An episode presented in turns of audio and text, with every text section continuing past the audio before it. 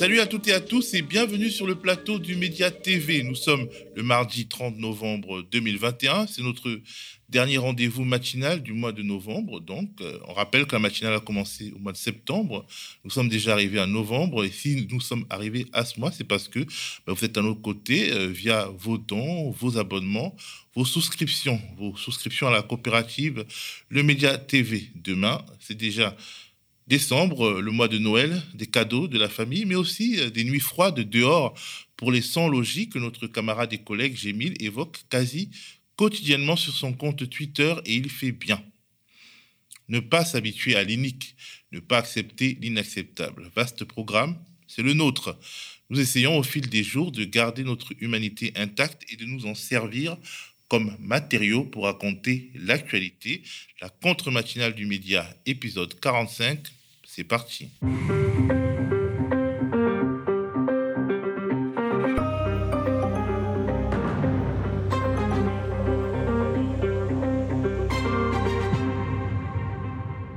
Aujourd'hui, l'essentiel de notre contre matinal sera consacré à un entretien avec maître Vincent Brengard, avocat au barreau de Paris et co-auteur de ce livre, Revendiquons le droit à la désobéissance. Désobéir alors même que nous sommes dans un état d'urgence, fut-il sanitaire. Désobéir par peur de se réveiller un matin et de voir que ce droit, celui à la désobéissance civile, à la grève, à la manif, a purement et simplement disparu. L'actualité vient à notre rescousse puisqu'on parle désormais du variant Omicron et d'un probable resserrement de vis sanitaire.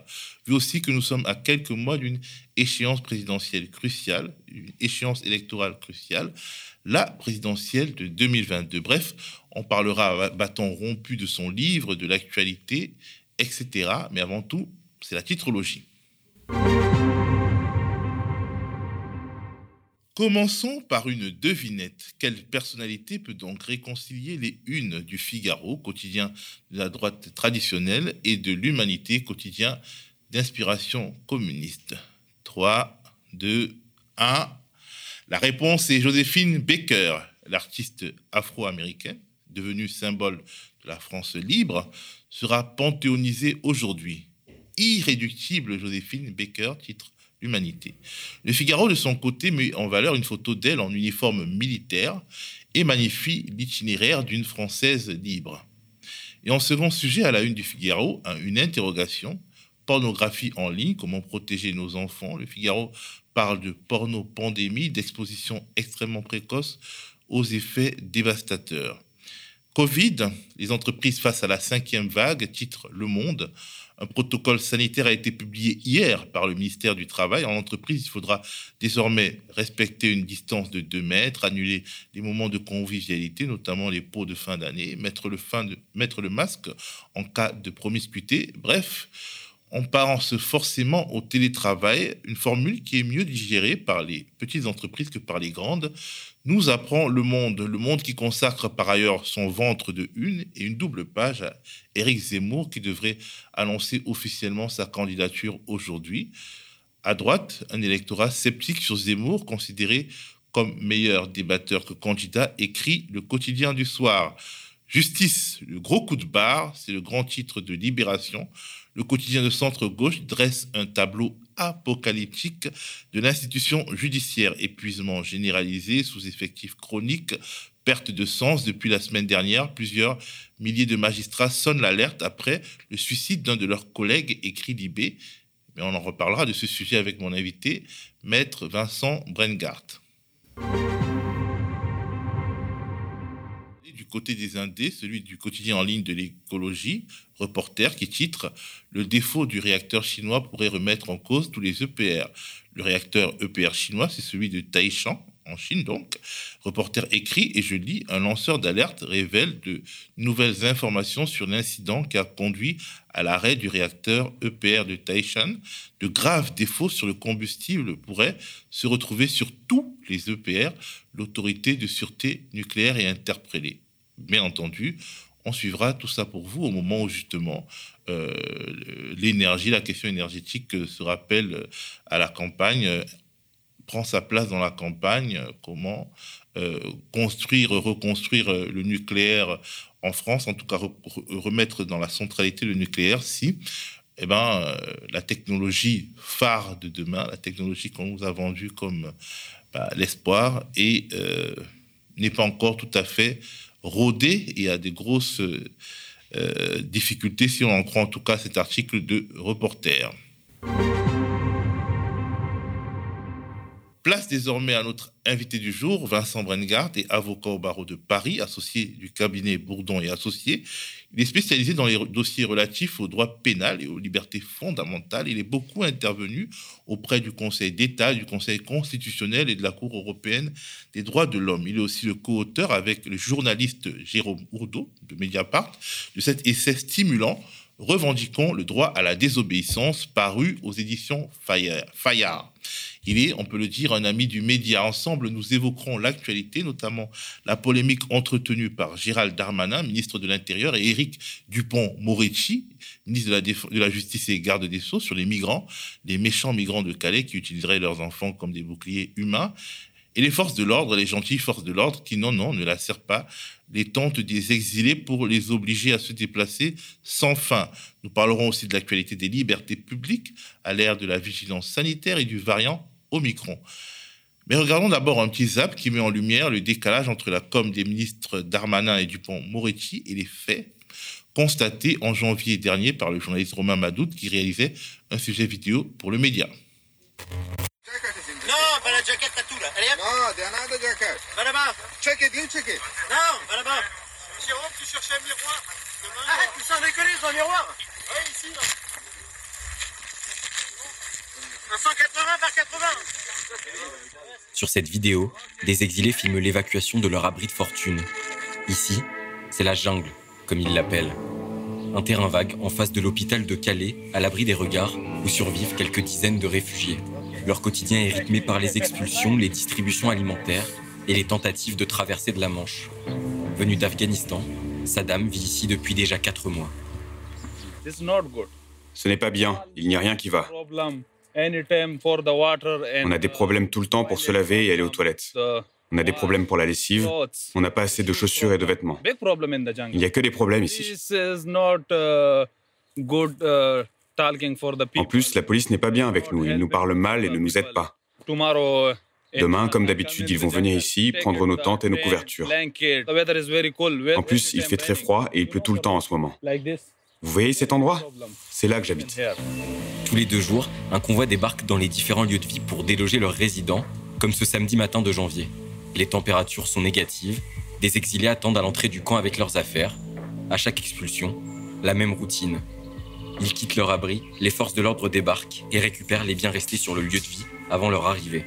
Tout ce qui reste est susceptible d'être embarqué ailleurs.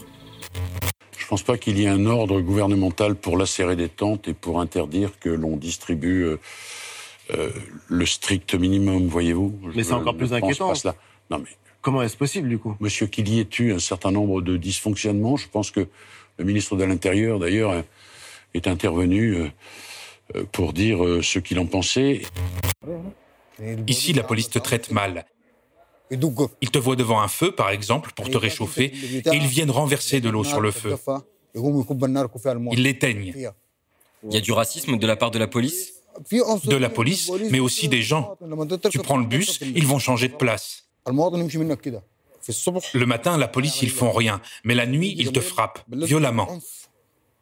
Quand ils te trouvent dans un endroit sans caméra et sans lumière, c'est la violence. C'est arrivé souvent avec nos frères. Et ils viennent te dire, prouve ce que tu dis, ramène des photos. Mais comment pourrais-je prendre des photos quand ils ont mon portable? Et dans l'image très récente que j'ai vu publier notamment dans les journaux euh, anglais, dans une partie des journaux anglais, où on voit des policiers qui voient partir un bateau, et où une partie, une partie seulement de la politique britannique a pu dire mais que font les policiers français? Ils laissent partir des bateaux. Nous vous disons que dans cette image-là, ce qu'on n'a pas vu, c'est que les migrants utilisaient des bébés et les menaçaient de les jeter dans une eau à quelques degrés sur un moteur s'ils venaient euh, les interpeller. Et ben dans ces cas-là, je le redis, en tant que ministre de l'Intérieur, ma consigne, c'est de ne pas intervenir. Nous ne pouvons pas mettre en danger la vie d'enfants, de vieillards qui sont basculés parfois dans la mer. C'est un constat que malheureusement les policiers français font depuis de nombreuses années parce que les gens ont envie d'aller en Grande-Bretagne. Deuxièmement, sur cette histoire de tente. Une société privée était embauché par l'État, une fois que les évacuations étaient faites par les policiers et les gendarmes, pour récupérer les tentes et pour les jeter. Et il les lacérait, en effet. Il n'y avait pas de commande de l'État. C'est la société qui le faisait, parce qu'elle prenait les tentes et elle les mettait ensuite à la benne. Nous avons demandé d'arrêter cela. Il y parce qu'on s'en est aperçu, notamment parce que les journalistes nous l'ont montré. Mais ce ne sont pas les policiers et les gendarmes qui prennent des cutters et qui lacèrent les tentes. C'est ce qui est devenu finalement sur les réseaux sociaux la critique des policiers et des gendarmes.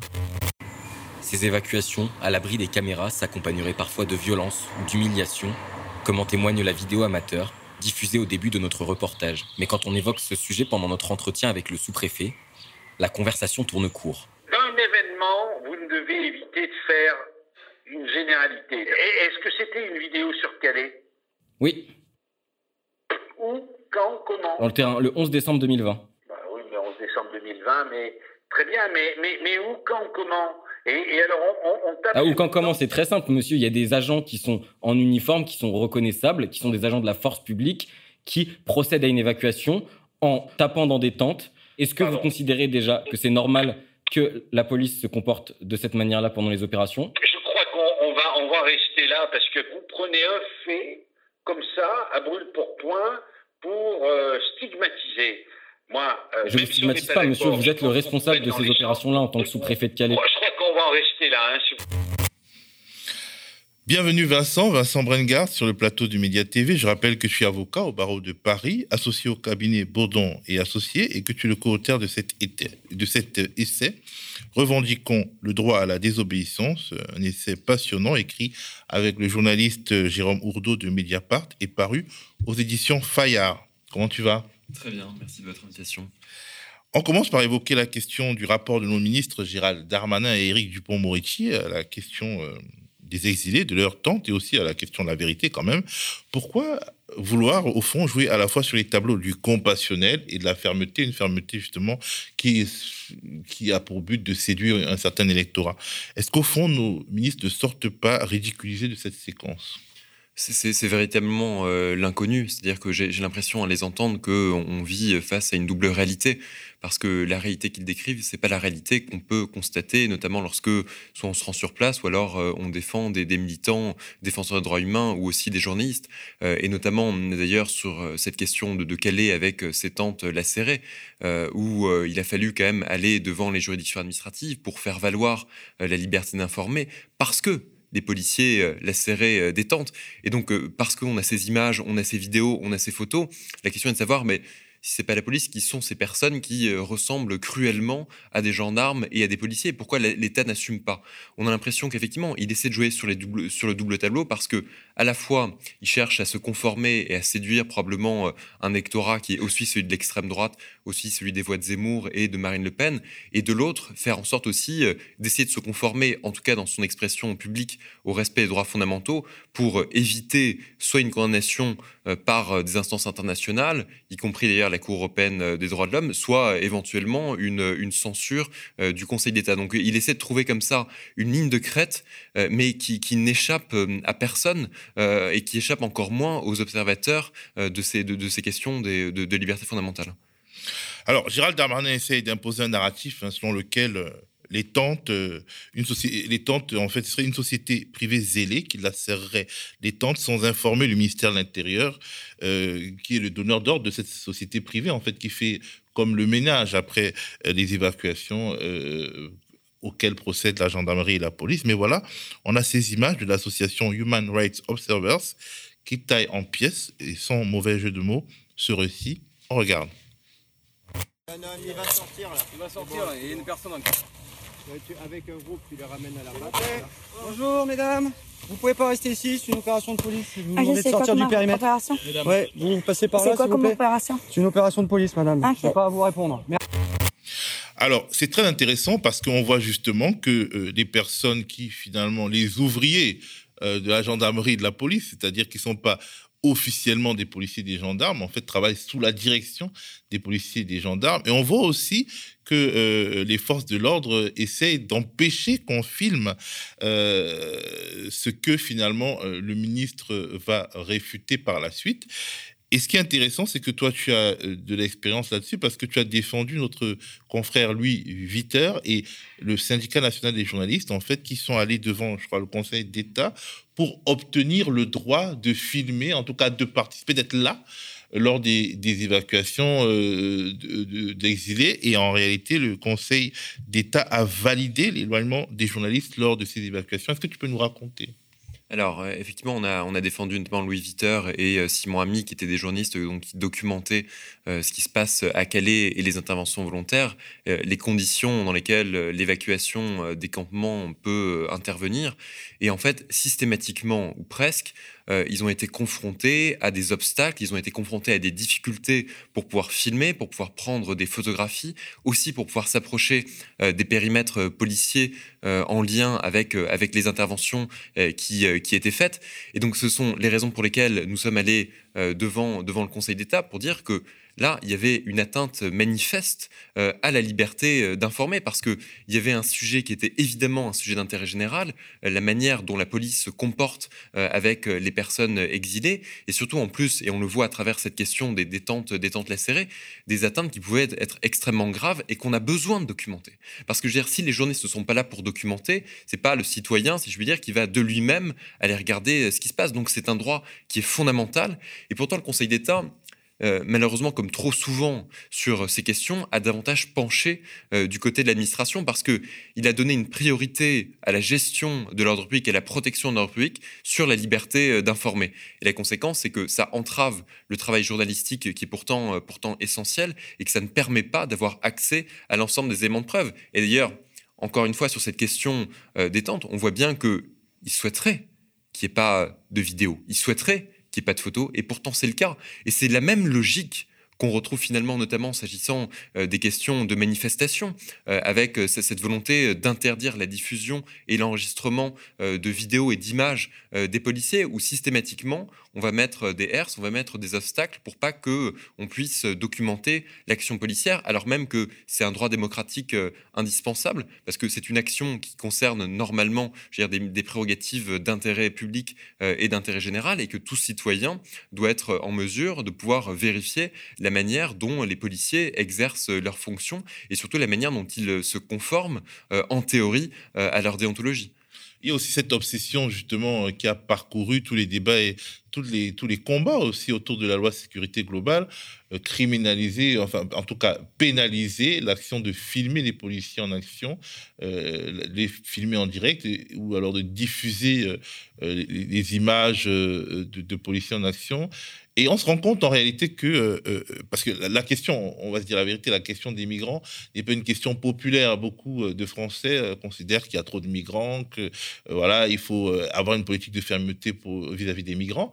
Mais on se rend compte que les migrants sont les premiers. C'est comme le brouillon ou bien c'est comme le, le modèle d'expérimentation d'un certain nombre de privations de liberté qui, par la suite, s'appliquent aux militants, aux militants d'autres domaines, et par la suite s'appliquent à l'ensemble de la population. Est-ce que tu es d'accord avec cette analyse? Je, suis, je suis d'accord. Je pense qu'il y, a comme ça un, désintérêt qui est assez galopant euh, sur les, questions de liberté euh, collective, les questions de, de, de droits individuels. Et déjà, on l'a vu euh, notamment s'agissant de certains mouvements sociaux avec une répression extrêmement grave, notamment des, des, gilets jaunes, avec, avec des blessés, avec des mouvements qui étaient contenus, notamment par les phénomènes de NAS et autres procédés qui étaient employés par la force policière.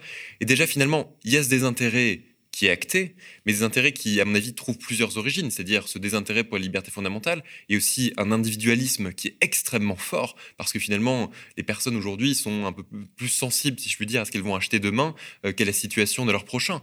Donc déjà, vous avez un désintérêt pour euh, les Gilets jaunes et qui pourtant font partie de la population euh, française, entre guillemets, et au même titre que n'importe que n'importe quel citoyen.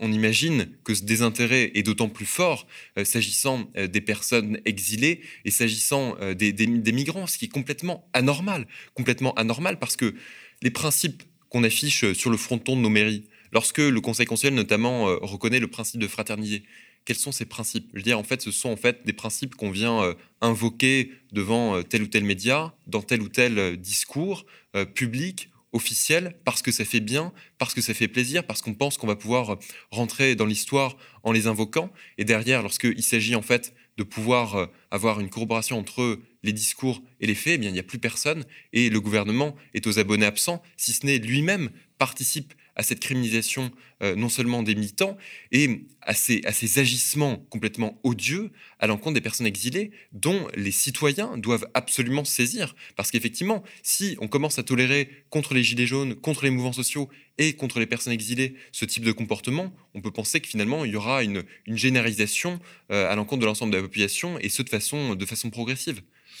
Effectivement, en tant qu'avocat, tu es également aux côtés d'exilés. Euh, tu es l'avocat de l'association Tous Migrants de Briançon qui porte plainte contre l'État pour, et je cite, l'obliger à mettre les migrants à l'abri. C'est quoi euh, le fond de cette affaire?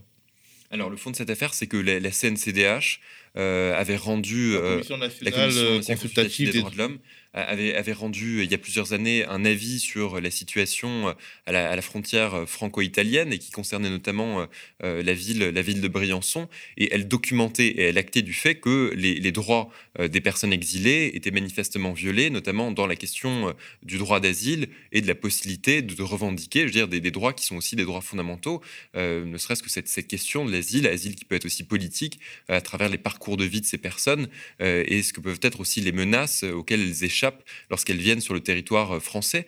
Et donc, euh, il y a un flux migratoire euh, à Briançon et l'État ne prend pas ses responsabilités. C'est-à-dire que il, pratique une politique qui est uniquement une pratique de contrôle aux frontières, d'ailleurs des contrôles qui peuvent parfois être extrêmement brutaux à l'encontre de, ces personnes. Et on se souvient d'ailleurs de ce qui s'était passé. alors c'était à la fois du côté gendarme, mais aussi ça, a donné lieu aussi à une intervention du mouvement Génération Identitaire. Si vous vous souvenez ces images avec cet hélicoptère qui, débarquait à la frontière et ces, toutes ces doudounes bleues font que les droits des personnes exilées sont complètement, sont complètement négligés. Et pourtant, il y a plusieurs centaines euh, de, personnes qui sont euh, à Briançon euh, et qui attendent soit de pouvoir aller en Angleterre, soit de pouvoir aller dans d'autres dans, endroits, y compris d'ailleurs à Marseille, pour pouvoir déposer leur demande de droit de droit d'asile, mais qui aussi en raison des restrictions sanitaires peuvent pas se déplacer aussi facilement qu'elles le souhaiteraient. Et donc aujourd'hui, elles sont logées dans des tentes de fortune, notamment une qui a été mise en place par l'association MSF, mais qui est une tente de fortune qui ne correspond absolument pas aux attentes. C'est-à-dire qu'il y a des températures euh, négatives, ce sont des personnes qui peuvent arriver en plus avec leur famille dans des états de santé qui sont complètement euh, déplorables euh, et qui demandent un, hébergement d'urgence et aussi pour, pour certaines d'entre elles des, des soins médicaux. Donc l'État ne prend pas ses responsabilités et pour pallier à cette carence de l'État, un certain nombre d'associations, y compris tous migrants, médecins, médecins du monde, interviennent pour venir en aide à ces populations, sauf qu'en fait, elles ont des moyens extrêmement limités. Euh, et c'est ces moyens limités qui ont notamment conduit à la fermeture euh, d'un refuge, parce que la jauge de remplissage euh, était dépassée et que les personnes qui étaient hébergées étaient mises en danger.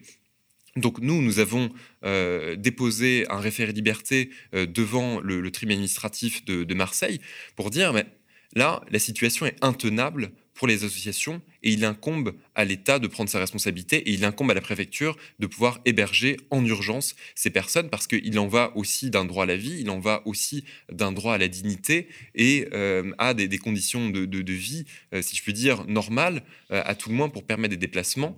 et donc c'est ce que nous avons fait valoir et nous sommes dans l'attente d'une décision du tribunal administratif. On a l'impression que les associations, finalement, même si elles sont plus ou moins criminalisées, c'est un, peu euh, le prétexte hein, pour l'État de ne pas agir. On avait reçu euh, Yazid Arifi de l'association Nous sommes Pantins, qui venait parler également ici bah, des, tentes qui sont euh, sur les, aux portes de Paris, porte de la Villette, etc., porte de Pantin, et, aussi du, du, mur du Crac. En fait, tout ces personnes finalement euh, brisées par la vie qui sont abandonnées euh, aux associations, bah, puisque les associations s'en occupent, euh, bah, prenez-les, on s'en occupe plus. Et c'est vrai que cette démarche finalement revient à mettre l'État devant ses devoirs. On va maintenant parler de ton livre, de la thématique de ton livre, du livre que tu as coécrit donc avec, je rappelle, le journaliste Jérôme Ourdeau. en gros, la thématique, c'est la banalisation des états d'exception qui conduit à une éclipse de l'état de droit et à une accoutumance du citoyen aux outils euh, de la société de contrôle. variant Omicron ne va rien arranger. L'état d'urgence sanitaire est en quelque sorte relégitimé, là où on voulait déjà, on pensait déjà annuler le pass sanitaire, essayer de le faire annuler en tout cas. Complètement. Euh, ce, livre, c'est vraiment le, fruit d'une double expérience, à la fois celle de Jérôme Mourdeau qui suit ces questions euh, de, liberté fondamentale et celle de l'avocat, pour pouvoir en fait documenter et témoigner euh, de cette dérive autoritaire euh, que traverse la France euh, depuis maintenant de, plusieurs années. Donc ça a réclamé un travail de documentation important, à la fois d'ailleurs d'un point, de vue, point de vue théorique, pour permettre à toute personne d'avoir vraiment les outils de comprendre concrètement ce que signifie la dérive autoritaire, et aussi à travers un nombre d'exemples pratiques, concrets, sur tout simplement les, les atteintes qui peuvent être commises par, par le gouvernement. Parce que c'est vrai que beaucoup de personnes, ou en tout cas beaucoup de personnes chez une certaine frange de la population, si je puis dire presque aussi parfois la plus désobéissante, euh, critiquent cette, dérive euh, autoritaire. Mais en fait, je, pense que si euh, un plus grand nombre de personnes maîtrisaient véritablement euh, ce, qui se, passait euh, concrètement, je pense qu'il y aurait davantage de personnes sensibles à ces questions et qu'elles s'en empareraient davantage. Donc c'est vraiment aussi la, vocation de ce livre, à la fois évidemment s'adresser à des personnes qui prêtent déjà une importance à ces sujets, mais aussi à toutes les autres, pour tout simplement aussi sonner la sonnette d'alarme, parce qu'il y a une situation qui, qui l'impose et qui font que si on commence à abandonner nos droits fondamentaux à l'État, ben en fait, on va plus pouvoir être en capacité de pouvoir euh, les recouvrer parce que c'est pas lorsque, par exemple, on aura renoncé euh, à notre liberté de circulation euh, à travers les différentes mesures qui sont mises en place dans le cadre de l'état d'urgence sanitaire ou qu'on a refusé, si je puis dire, de contrôler notre, notre vie privée à travers les mesures qui sont mises en place dans le cadre de la lutte contre le terrorisme et notamment sur, les, sur la, la surveillance généralisée, qu'on va pouvoir dire, eh bien, il faut faire quelque chose. Là, les outils sont en train de s'enraciner de façon considérable dans le, dans le droit commun. Euh, ils, ont une réalité qui est une réalité qui est aussi pratique euh, pour le gouvernement et en plus avec un phénomène d'extension, c'est-à-dire de la menace terroriste, euh, les manifestants, des manifestants aux citoyens, et ce sont ces mécaniques auxquelles il faut absolument mettre un terme. Alors, dans votre livre, vous montrez très critique vis-à-vis des institutions de la Ve République et notamment vis-à-vis de l'article 49.3 de la Constitution, qui est une sorte de vice fondamental selon vous? Complètement. On se montre critique à l'égard euh, des institutions de la Ve République parce que euh, c'est une République qui est à bout de souffle qui est à bout de souffle. Euh, et là encore, c'est pas une parole qui serait une parole politique, qui serait une parole partisane. C'est aussi une, parole de praticien du droit. On l'a bien vu à la fois dans le cadre de l'état d'urgence antiterroriste et l'état d'urgence sanitaire. Vous avez un Parlement aujourd'hui qui ne joue absolument plus son rôle. Il ne joue plus son rôle parce que le fait majoritaire neutralise complètement toute expression euh, dissidente et que ce qui est voulu. Et le fait majoritaire, en fait, qui n'est pas en réalité majoritaire. Je veux dire, il est forcé par les institutions, le fait majoritaire. Qui, est forcé par euh, les institutions, mais qui fait en tout cas qu'aujourd'hui, euh, lorsqu'il y a un projet de loi ou lorsqu'il y a une proposition de loi qui est portée par la majorité, elles vont systématiquement être adoptées, elles vont systématiquement euh, être votées. Et il est quand même alarmant de voir que sur des questions aussi fondamentales que celle de l'état d'urgence sanitaire, on n'est pas un véritable débat. Pourquoi est-ce qu'on n'a pas eu de véritable débat, notamment sur la question de savoir si aujourd'hui le pass sanitaire n'équivaut pas à une forme de vaccination obligatoire?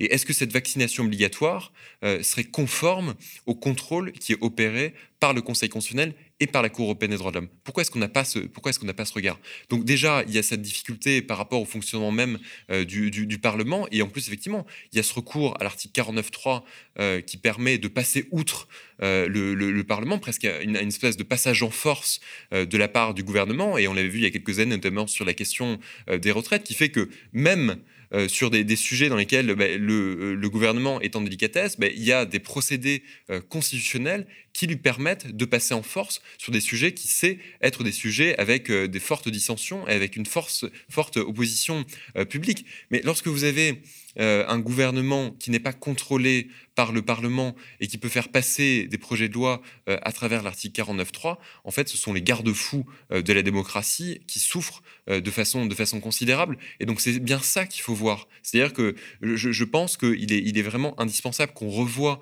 le fonctionnement institutionnel pour permettre une plus grande démocratie.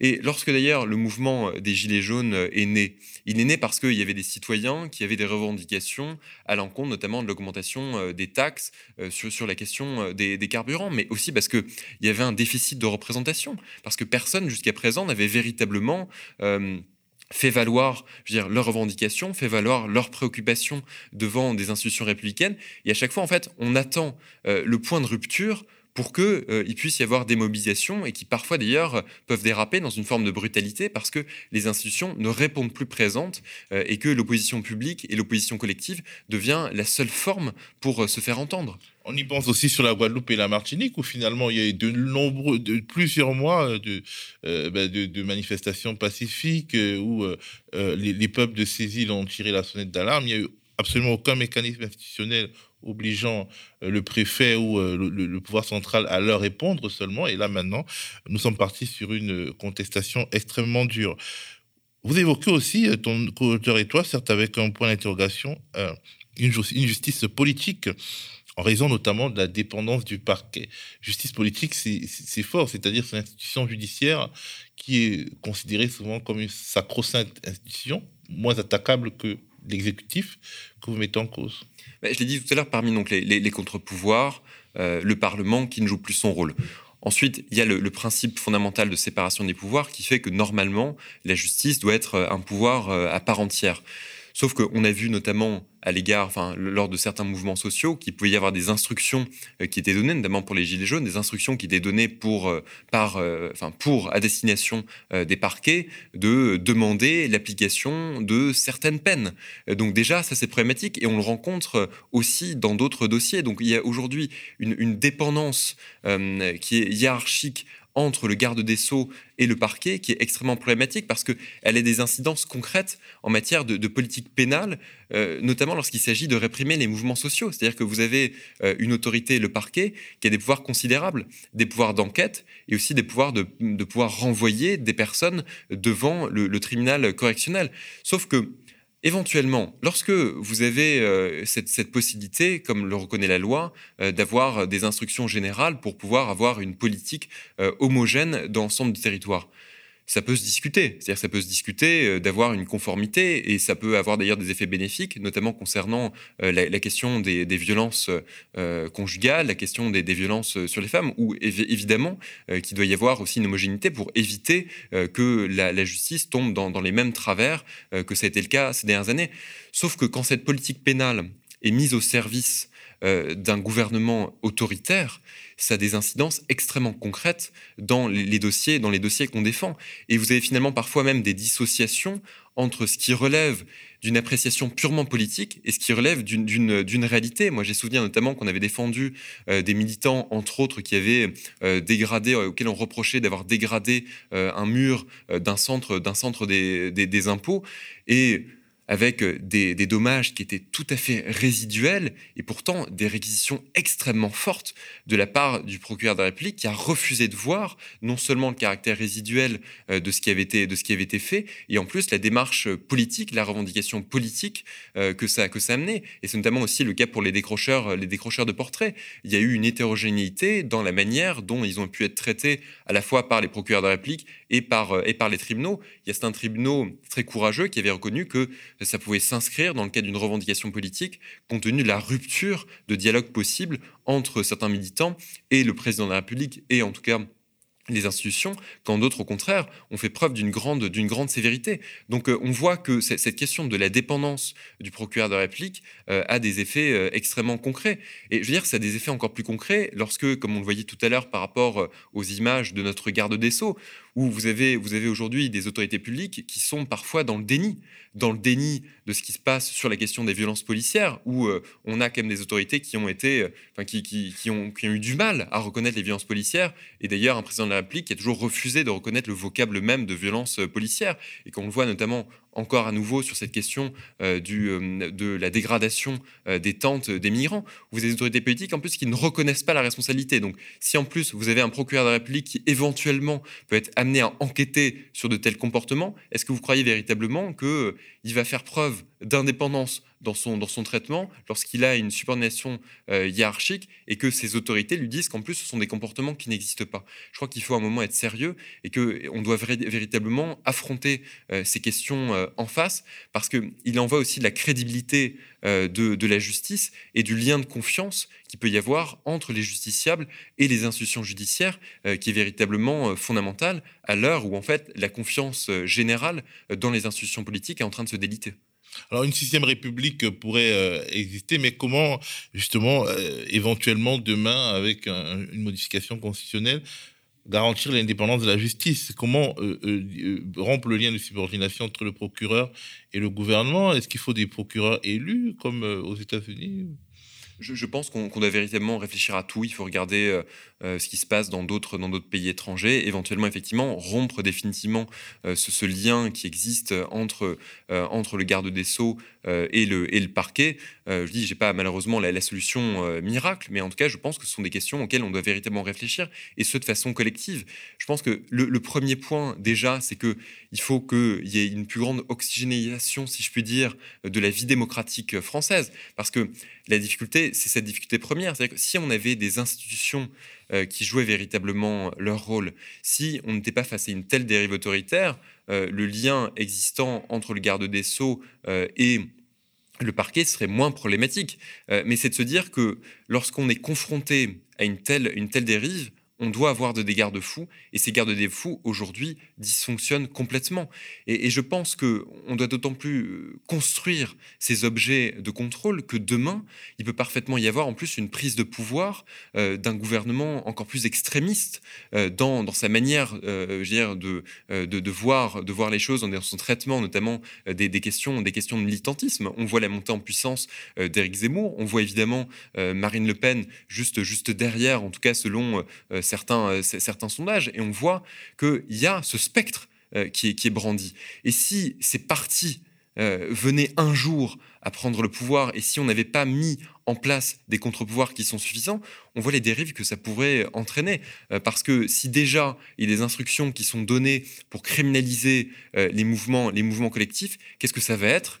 Lorsque, si jamais un pouvoir euh, extrémiste prend euh, euh, possession, si je puis dire, de l'Élysée et prend possession de la vie politique dans ce, dans ce pays. Et, donc, si on veut garder encore un peu d'exercice citoyen, il faut vraiment s'emparer, je le redis, de cette question politique qui demande à pouvoir réviser la manière dont nos institutions fonctionnent, parce que non seulement il y a des dysfonctionnements dans les textes, et des dysfonctionnements qui connaissent des effets extrêmement, extrêmement concrets et qui nous concernent tous. Mais comment va la justice Libération, justement, faisait ça une là Euh, le quotidien parle d'effondrement en fait des, magistrats qui n'en peuvent plus, euh, d'un système sous-financé, etc. Est-ce que c'est pas aussi une partie du problème? C'est une partie du problème. Vous avez, vous avez un pays aujourd'hui euh, qui consacre quasiment l'essentiel de ses efforts sur cette question régalienne du maintien de l'ordre à de nouveaux policiers, à, au fait euh, d'augmenter, d'augmenter les effectifs, d'augmenter euh, les moyens de, de, la police, quitte à créer véritablement presque un, État, un État policier, tant le nombre de fonctionnaires est important. Et de l'autre, de façon assez spectaculaire et en contraste, on n'a pas un même parallélisme dans les moyens vis-à-vis vis-à-vis des magistrats et vis-à-vis de la justice. Et donc vous avez une justice qui manque cruellement de moyens et ça mène quoi? Ça mène des magistrats qui sont, qui sont complètement débordés, euh, ça mène des magistrats qui, pour certains d'ailleurs, euh, sont dans des situations psychologiques extrêmement complexes, euh, avec des situations bah, qu'elles, tout simplement, qu'elles ne parviennent pas à être confrontées puisque elles font face à un afflux de dossiers et des dossiers qu'elles ne peuvent pas gérer. Et ces dossiers qui vont être traités en plusieurs années donc ça va amener en plus un retard considérable dans la manière dont, ils sont dont ils sont traités et une lenteur euh, aussi de la justice euh, qui va générer du mécontentement euh, de, la part, de la part des citoyens. Et c'est cette même justice, précisément, dont on attend l'indépendance, aussi pour pouvoir combattre cette autorité galopante du, du, gouvernement, notamment sur ces questions, sur ces questions de criminalisation de mouvements, de mouvements collectifs, où on attend précisément qu'elle puisse avoir les moyens de faire, de faire la part des choses entre ce qui, ce qui relève de la réalité et ce qui relève d'une volonté gouvernementale. Donc il y a aujourd'hui une justice qui est, qui est aux abois, il faut l'entendre. Les avocats, ça fait, déjà plusieurs années, nous, que nous portons ce combat. on est content en tout cas qu'il puisse y avoir aujourd'hui cette tribune collective qui est signée par plusieurs milliers de magistrats, mais il faut qu'il y ait des actes maintenant. Il faut véritablement qu'il y ait des moyens qui soient mis en place par le gouvernement parce que c'est une fonction essentielle, la justice, dans une démocratie, et on a tendance malheureusement à trop l'oublier. Et ça me permet aussi de, vous dire que à la fois sur la question des libertés individuelles et sur ces questions de justice, euh, il y en a beaucoup qui ont vu euh, d'un bon oeil, à tort ou à raison, l'arrivée de, du garde des Sceaux, l'arrivée d'Éric Dupond-Moretti, euh, qu'on Qui est lui-même avocat. Qui, est lui-même avocat et qu'on pensait, et je crois qu'on peut à minima lui reconnaître, quelles que soient ses considérations subjectives par rapport à sa personne et par rapport aux déclarations qu'il a, qu'il a pu faire, notamment sur l'IR MeToo, notamment sur la question des, des, des lanceurs d'alerte. on peut lui reconnaître en tout cas une parfaite maîtrise de l'appareil judiciaire, à tout le moins l'appareil, l'appareil pénal. Et c'est cette maîtrise qui devait connaître une consécration immédiate. Et en fait, on voit qu'il est au bottes du gouvernement pour euh, appliquer la politique gouvernementale qui viole les droits fondamentaux, on le disait notamment s'agissant des personnes euh, exilées. Et là, on a l'impression qu'il est vraiment mal à l'aise. Qu'il avale, il est plus que mal à l'aise, il avale son chapeau il avale son chapeau euh, et presque, si je puis dire, avec, euh, avec appétit. Et c'est ça qui est quand même inquiétant.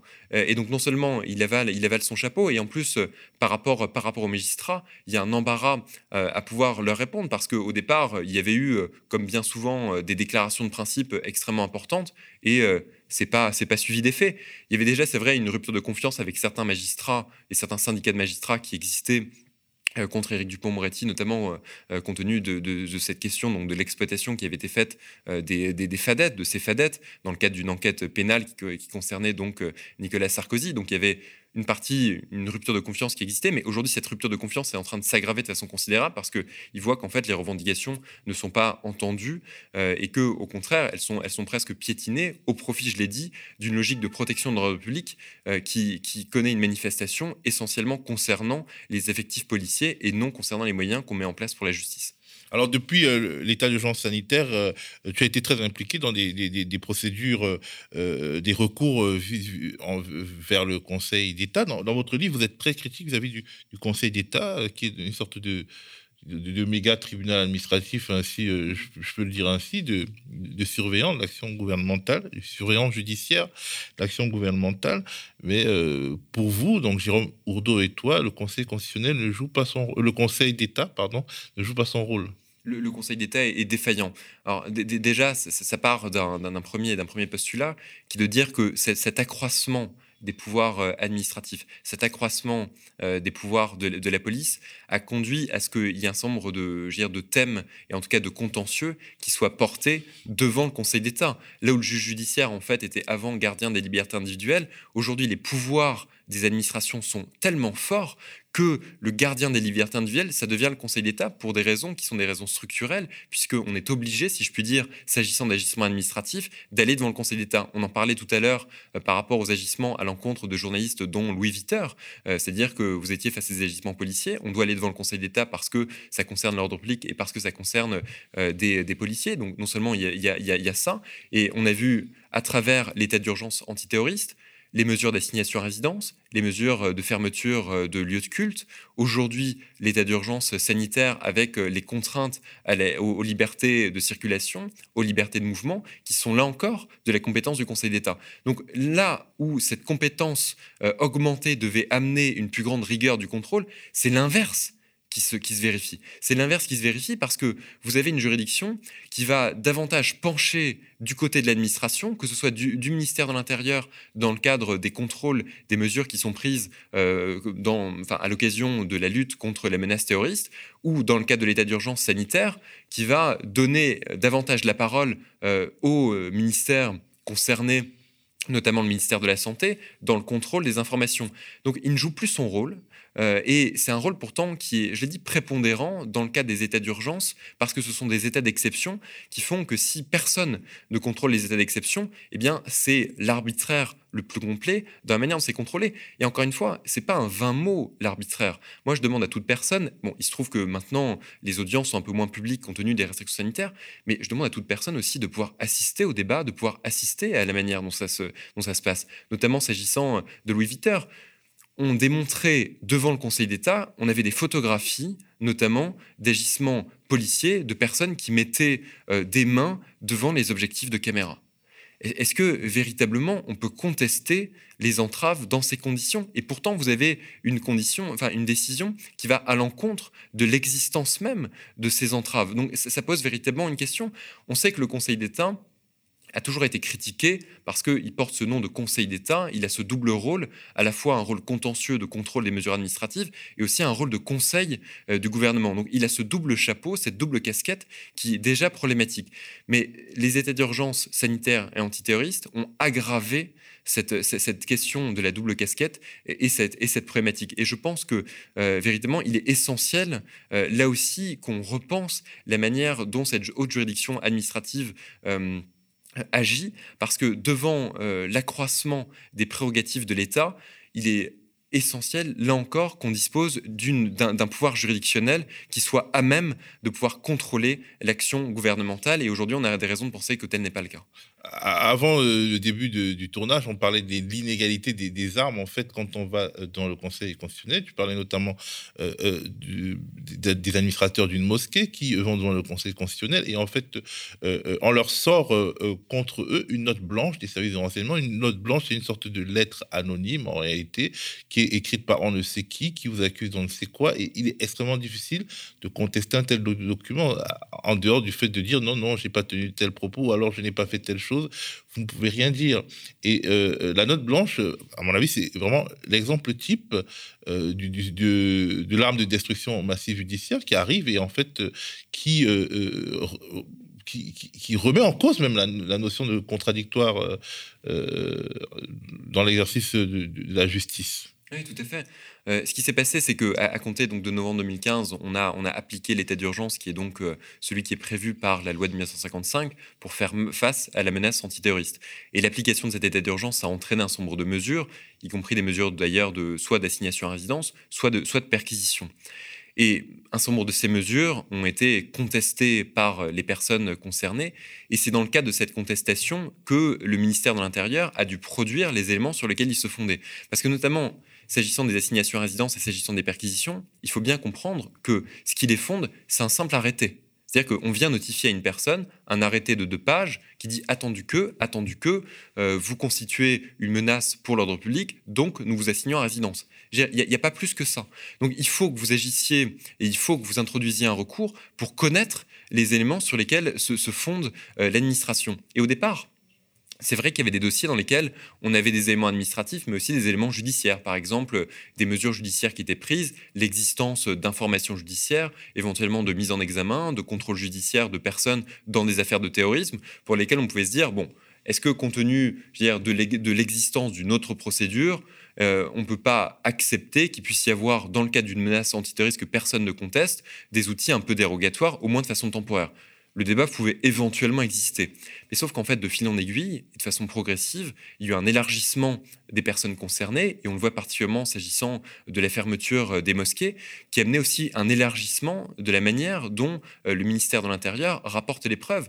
Et donc, il a apporté cette, cette nouvelle preuve, qui est donc la note blanche, qui est un document, qui est un document non signé, non sourcé et souvent non daté, qui contient un nombre d'allégations dans un fichier Word et de paragraphes d'affirmations purement péremptoires de la part de l'administration. Dès le départ, nous, on avait contesté la production de ces notes blanches et le Conseil d'État avait admis leur, euh, leur régularité dans le cadre des débats, sous réserve que ça puisse être soumis au débat contradictoire et sous réserve qu'elle puisse être suffisamment précise et circonstanciée. Sauf qu'en fait, c'est le caractère, euh, c'est la contestation du caractère précis et circonstancié qui aujourd'hui fait débat. Parce que lorsque, hum, lorsque vous avez euh, des affirmations euh, péremptoires qui sont retenues à votre encontre, par exemple, bah, si on vous prête n'importe quel type de discours dans n'importe quel lieu, le 5 novembre, vous avez tenu tel propos à l'encontre des fonctionnaires de police dans un, dans un lieu privé. Comment est-ce qu'on fait pour rapporter la preuve que tel n'était pas le cas? Est-ce que on, euh, doit tout, mais euh, c'est ça, on nie, on peut produire éventuellement des attestations, sauf qu'en fait, euh, par exemple, pour les mosquées, qu'est-ce qui se passe?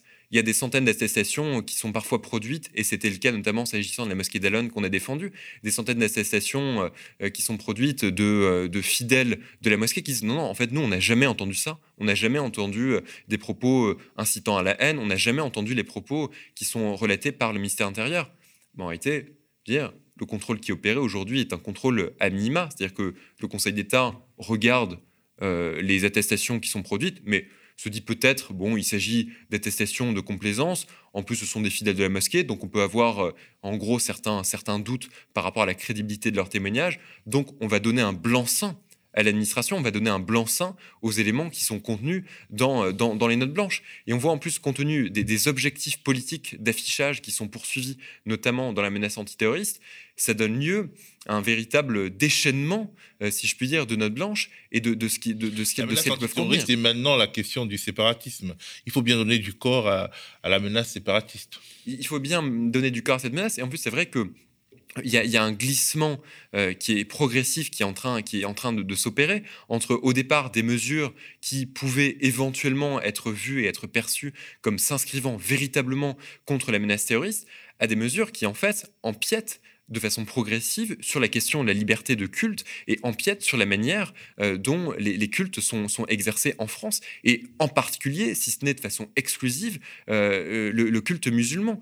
Et lorsque vous avez des personnes, déjà, on n'a pas, de, pas de précision sur la manière dont les informations sont collectées euh, et la manière dont ces notes blanches sont rédigées c'est parfois des simples dénonciations anonymes. C'est-à-dire que vous avez euh, parfois des dossiers dans lesquels euh, bah, vous avez le voisin qui voit que euh, bah, tiens, sa, voisine porte le voile là où hier elle le portait pas, donc il va, qui va relater ça au ministère de l'Intérieur. Et dans la note blanche, ça va se transformer en un indice de radicalisation parce qu'il y aurait un port du voile, parce qu'il y aurait des signes ostentatoires de pratiques religieuses qui n'existaient pas, qui n'existaient pas avant. Mais où sont les garde-fous? Je disais notamment, vous avez une pratique qui est politique et en plus des personnes qui recueillent le renseignement, qui bien souvent sont pas forcément formées sur ces questions religieuses. Et politiquement. Euh, et, politiquement, on voit en plus avec des accointances. Les policiers en général. Euh, des policiers avec des accointances existantes avec des mouvements, euh, des mouvements d'extrême droite.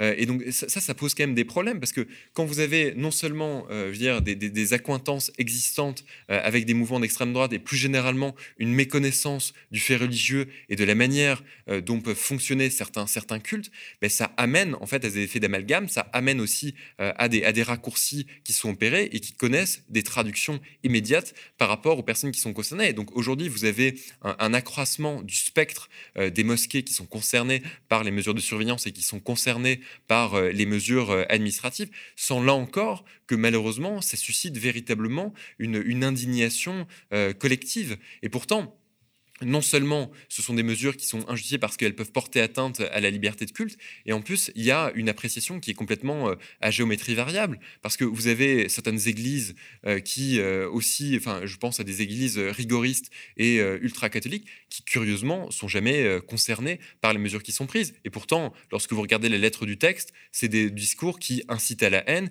qui incitent à, à la séparation, là aussi. Quand on tient des propos notamment extrêmement durs à l'encontre des homosexuels Qu'est-ce que c'est la considération derrière ça? Pourquoi est-ce que euh, non seulement vous avez des mesures qui frappent uniquement les personnes de confession musulmane et la liberté de culte musulmane, et que de l'autre, vous avez un certain nombre euh, d'acteurs euh, aussi religieux qui se retrouvent complètement préservés, alors qu'ils peuvent aussi avoir des discours problématiques, et on l'a vu notamment à l'occasion de manifestations, enfin les manifestations pour tous, contre, contre le, le, mariage, le mariage pour tous. Vous aviez eu un déferlement parfois haineux qui n'a jamais véritablement été pris en considération. Il se trouve que le gouvernement a décidé récemment et de façon un peu opportuniste de dissoudre euh, le mouvement Génération Identitaire, mais combien d'associations aussi d'extrême droite sont encore concernées et peuvent être encore dissoutes? Je crois que non seulement il faut véritablement qu'il y ait une introspection qui soit faite par rapport aux mesures qui sont prises à l'encontre notamment des mosquées, et en plus il faut qu'il y ait une, euh, à minima une plus grande égalité dans, la manière dont, les mouvements qui peuvent être considérés comme sectaires ou séparatistes sont traités par le gouvernement. Alors, euh, euh, vous parlez également de société sécuritaire, de criminalisation des manifestants, on en a beaucoup parlé d'ailleurs. ce qui tombe dans la queue, vu que la défenseur des droits fustige la vision, la vision confrontationnelle dans un rapport qui est sorti hier du maintien de l'ordre qui est assez largement partagé au sommet de l'État. Une défenseur des droits dont vous estimez qu'elle ne fait pas très très bien son travail d'ailleurs.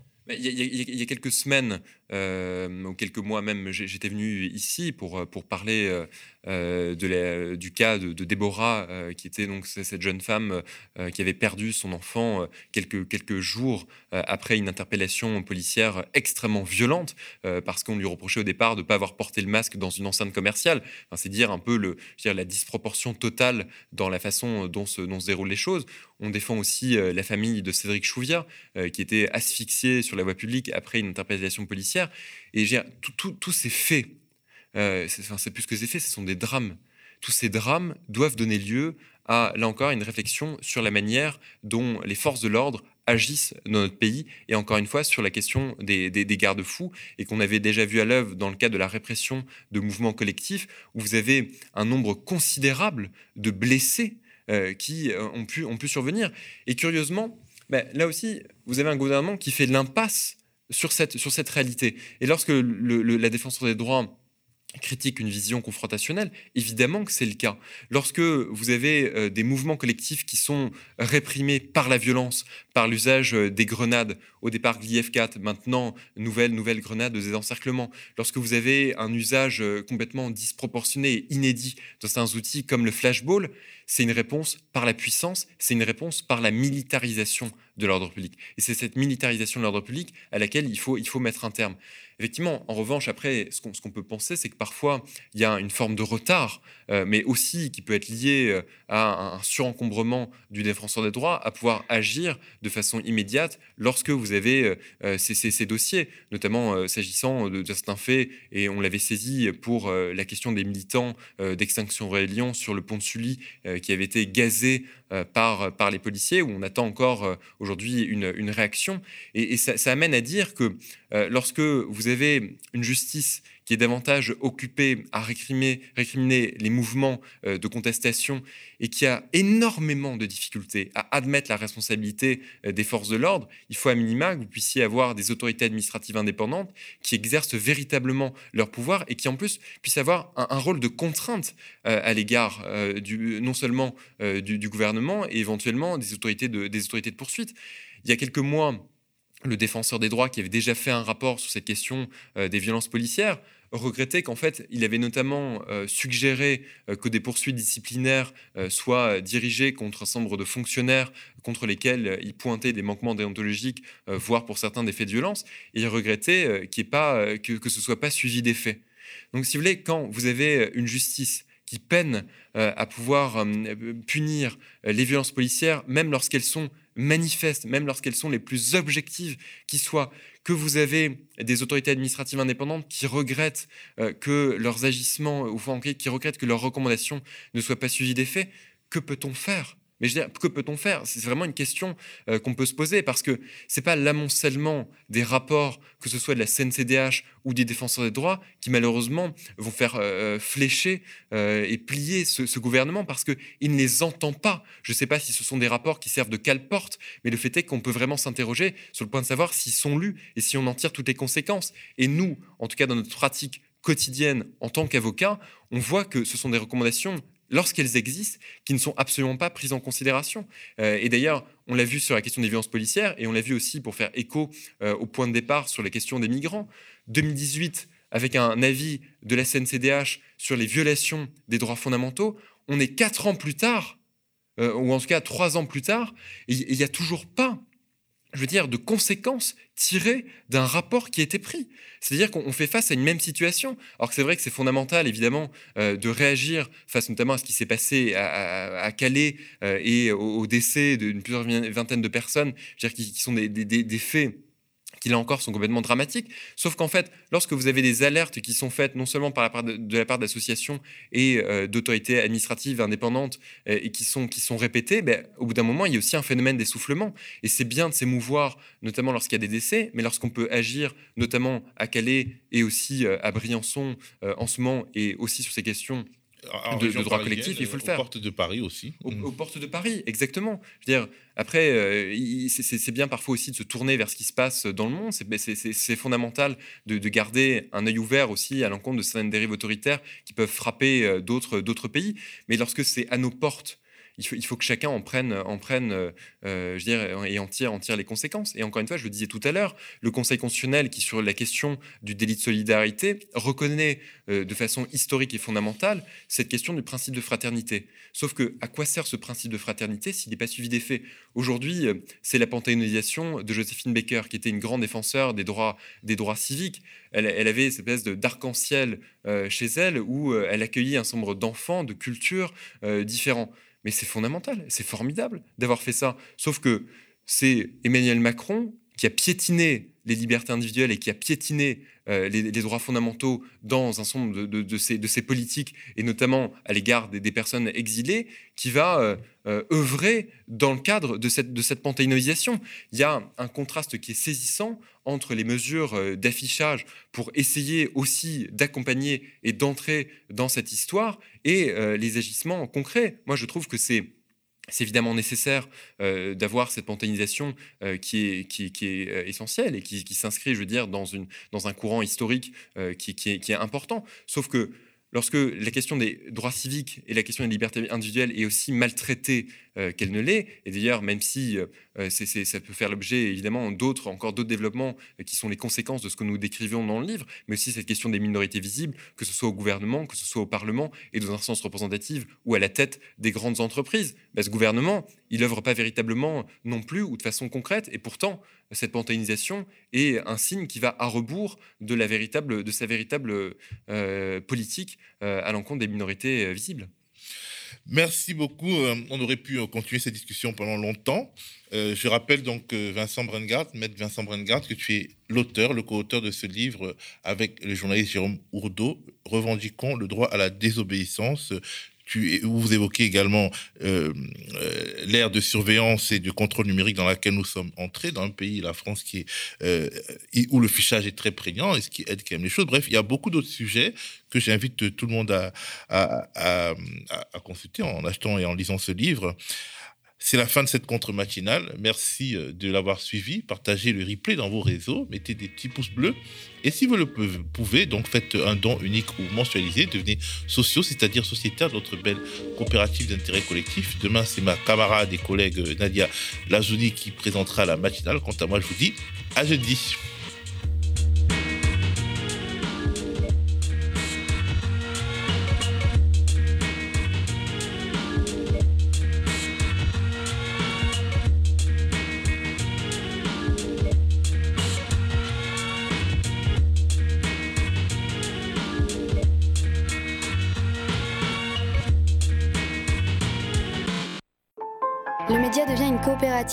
Alors pour garantir son indépendance, n'hésitez pas à devenir sociaux et à nous soutenir sur le mediatv.fr.